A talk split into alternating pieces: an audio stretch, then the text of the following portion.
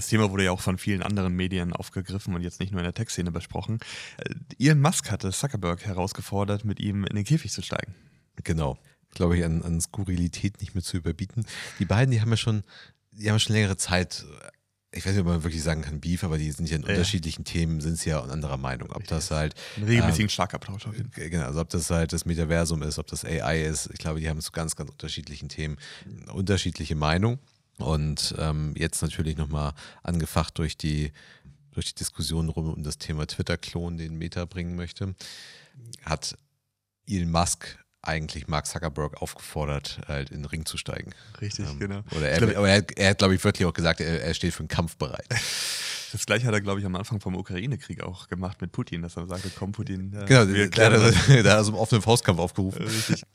Wir sprechen gleich mal über diese unkonventionellen Ansätze, die dort gefahren werden und die wir auch nicht nur bei Elon Musk sehen, sondern grundsätzlich bei, bei vielen CEOs und Führungskräften, wie sich die Ansätze in der Führung durchaus verändert haben. Ich glaube aber, was man natürlich sagen kann, ist, dass die, diese beiden Plattformen, oder was man ja nicht vergessen darf, ist, Elon Musk hat hm, diese Kampfansage auf Twitter veröffentlicht, Zuckerberg hat äh, via Instagram geantwortet.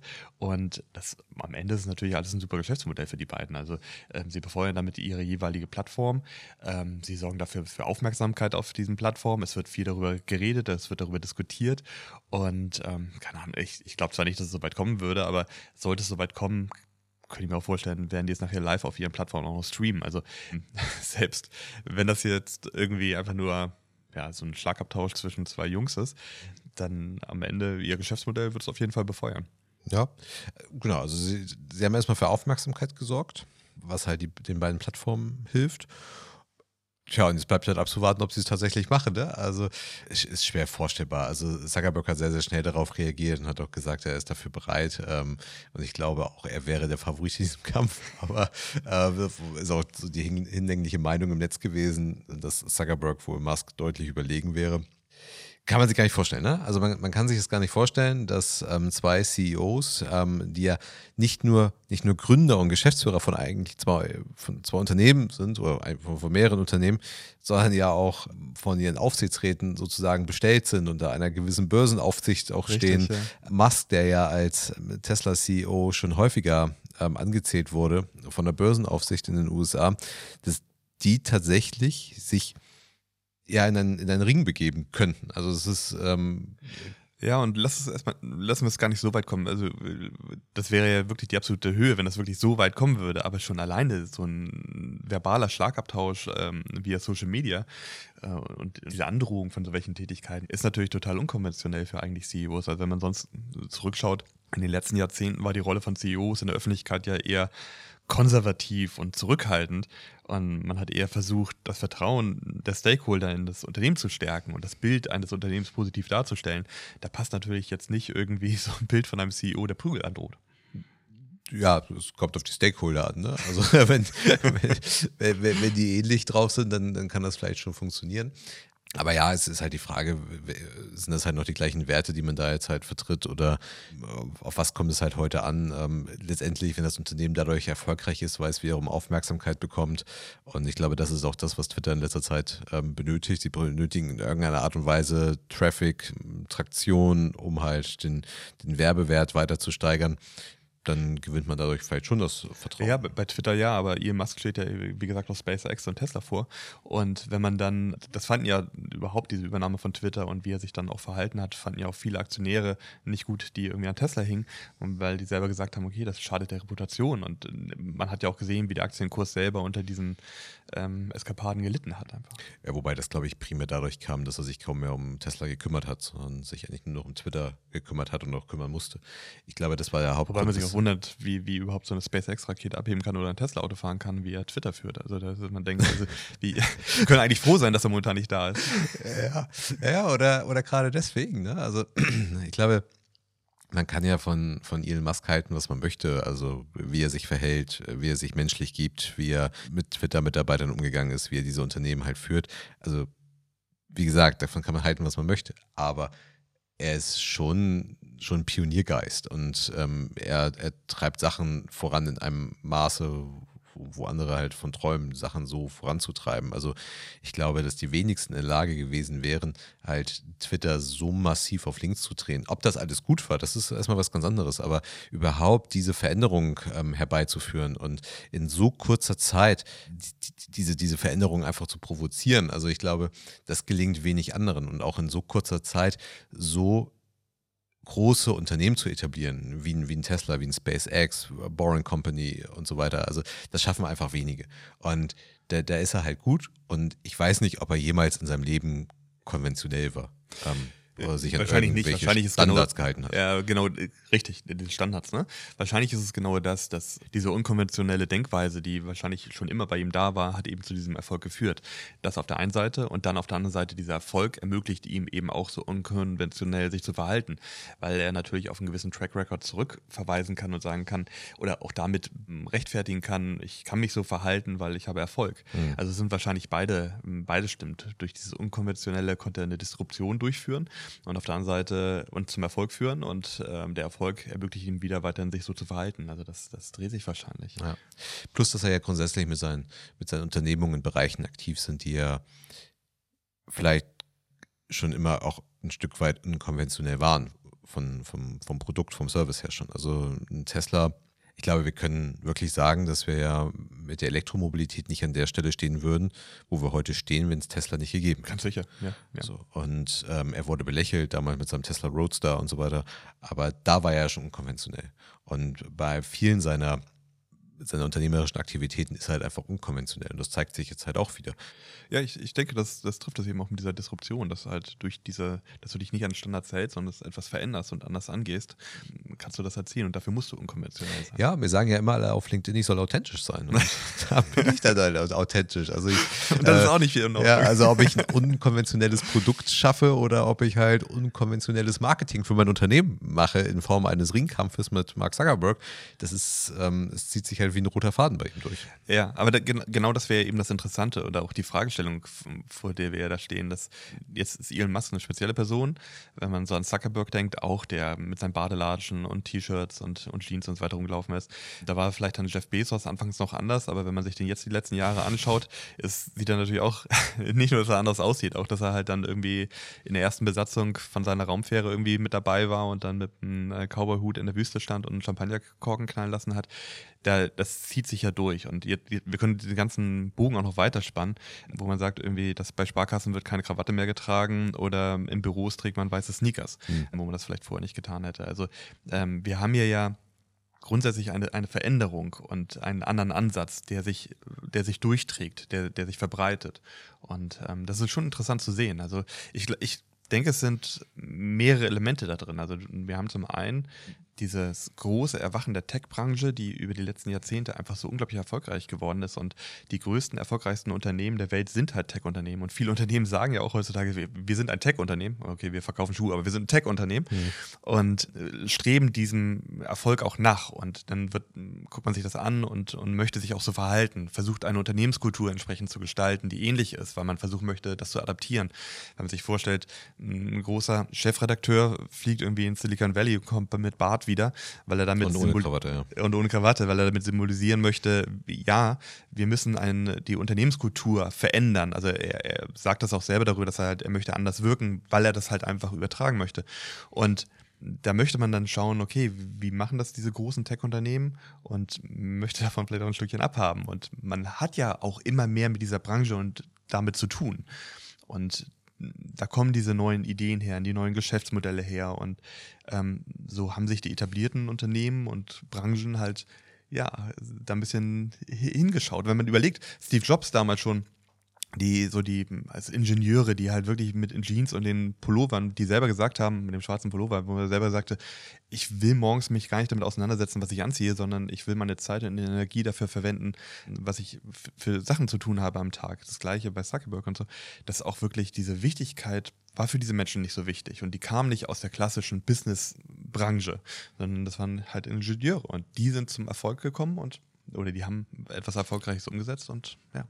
Die Frage ist halt, ob das authentisch ist. Wenn, wenn der Sparkassenvorstand, der Deutsche Bankvorstand jetzt halt Sneaker trägt und seine Krawatte weglässt, mhm. dann ist das ja auch ich meine, wann haben sie im Rallye angefangen, Sneaker zu tragen? Also, die, die haben die was anderes getragen, ne? Richtig, also genau. So, Ja. und ähm, dann hat man halt versucht, ähm, damals mit Kai Diekmann, der hat ja sozusagen, also ich hätte jetzt nicht die Rallye-Reise erfunden von deutschen Unternehmern, aber das war ja damals natürlich berufsbedingt medial sehr stark äh, begleitet. Können wir schon fast so eine Art Hipwashing eigentlich ähm, bezeichnen. Also ich nutze das halt, um mein Image zu verjüngen. Ja. Aber ob das halt authentisch ist, ich glaube, es ist noch relativ weiter Weg, bis der, der Sparkassenvorstand in den Ring steigt. Jetzt hat er erstmal die, die weißen Sneaker halt an. Ob es tatsächlich was verändert, weiß ich nicht. Also, äh, also Elon Musk ist ja unkonventionell in jeder Faser seines Körpers. Also der ist ja, der hat innovative Produkte an den Markt gebracht und das, ob das das Produkt ist oder das Marketing, wie eben schon gesagt, es ist irgendwie alles unkonventionell. Ähm, ich weiß nicht, hat Tesla jemals Marketing gemacht? Werbung haben sie nie gemacht, ne? Marketing wahrscheinlich schon, aber Werbung haben sie eigentlich noch nie gemacht. Jetzt Ähm, vor kurzem haben sie angefangen, den ersten Werbespot in Singapur. Ja. Ähm, so, aber ob, ob es halt authentisch ist, wenn halt andere traditionelle Unternehmen, damit gucke ich jetzt nicht nur auf Deutschland, sondern auch andere amerikanische traditionelle Unternehmen, also wenn jetzt halt ein JP Morgan zum Beispiel anfängt mit, mit diesem Hipwashing, weiß ich halt eben nicht, ob es funktioniert. Und ich glaube auch im Big Tech-Bereich, ich glaube nicht, dass ein Tim Cook mit dem Zuckerberg in den Ring steigen würde. Was ja vielleicht noch am ehesten momentan angebracht wäre, aufgrund ähm, des Beefs, den die untereinander austragen. Also er ist bezogen auf, auf das Thema Werbung bei Apple.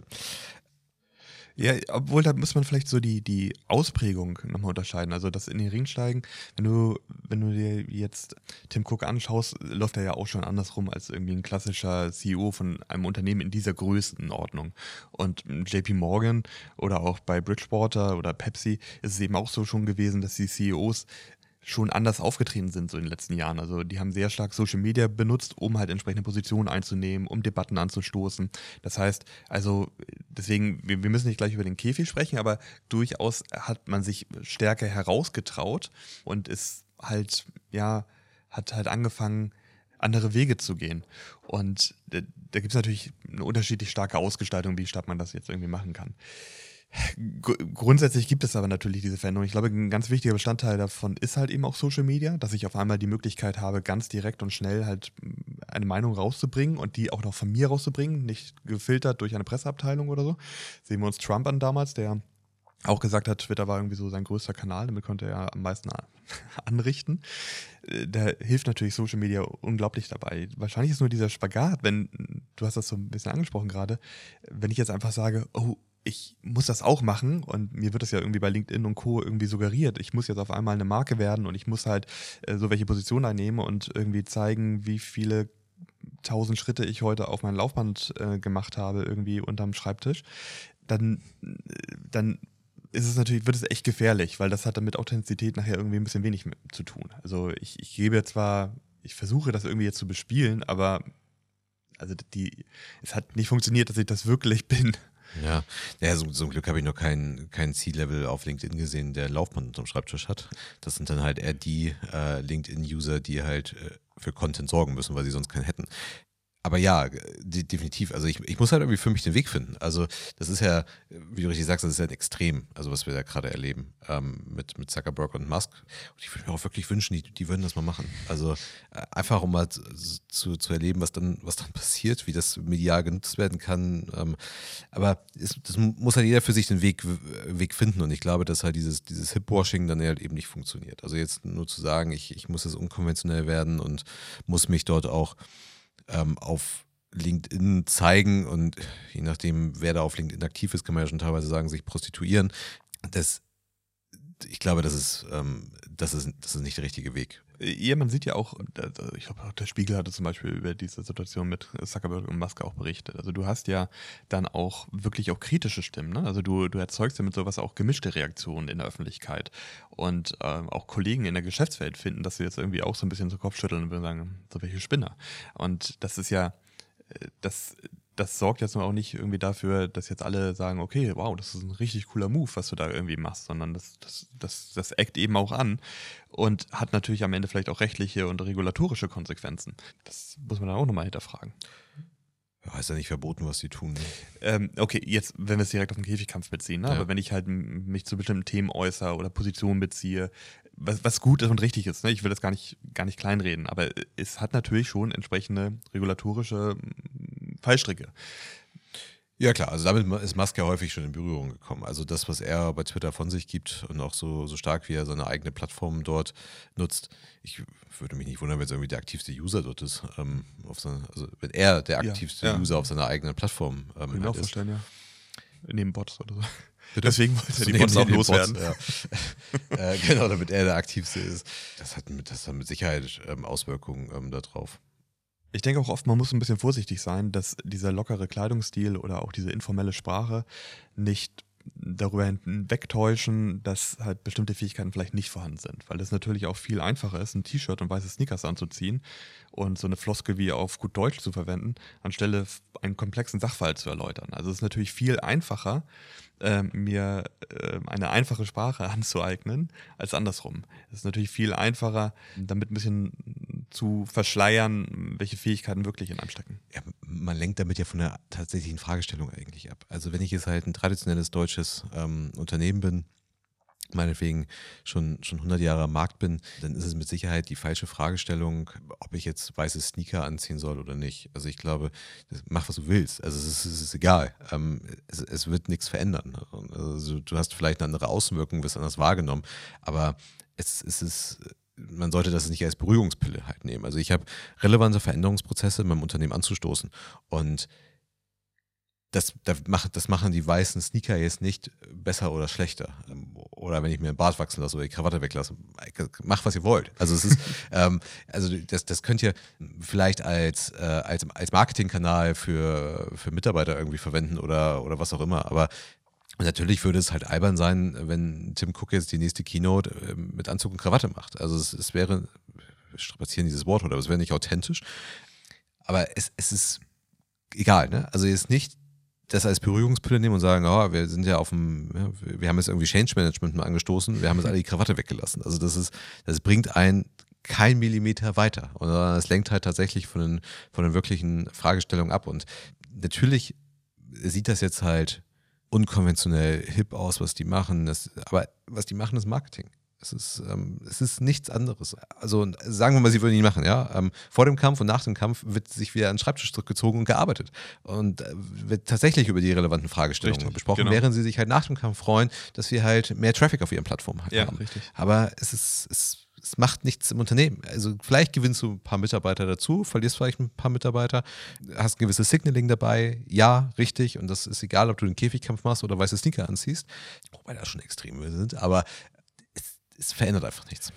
Ähm, absolut richtig, das sehe ich auch so. Und gerade darauf bezogen, äh, bestehen einfach verschiedene Ansätze zur Führung nebeneinander bei diesen Personen. Also sie, sie sind ja dann halt nicht nur diejenigen, die sich irgendwie auf, auf Twitter den Kopf einschlagen, sondern, wie du richtig sagst, äh, sind sie genauso gut, dann nachher sehr innovative Ideen auszuarbeiten und die erfolgreich umzusetzen. Also es bestehen ja und eben auch harte Entscheidungen treffen zu können und sehr rationelle Entscheidungen treffen zu können. Also sind dann vielleicht etwas mehr impulsiv irgendwie in den Social Media Kanälen und können sich dort anders ausdrücken, ähm, weil es einfach diese Plattform ermöglicht. Aber auf der anderen Seite können sie eben auch hochkonzentriert an Lösungen arbeiten. Und es bestehen halt unterschiedliche Ansätze in der gleichen Person. Ja.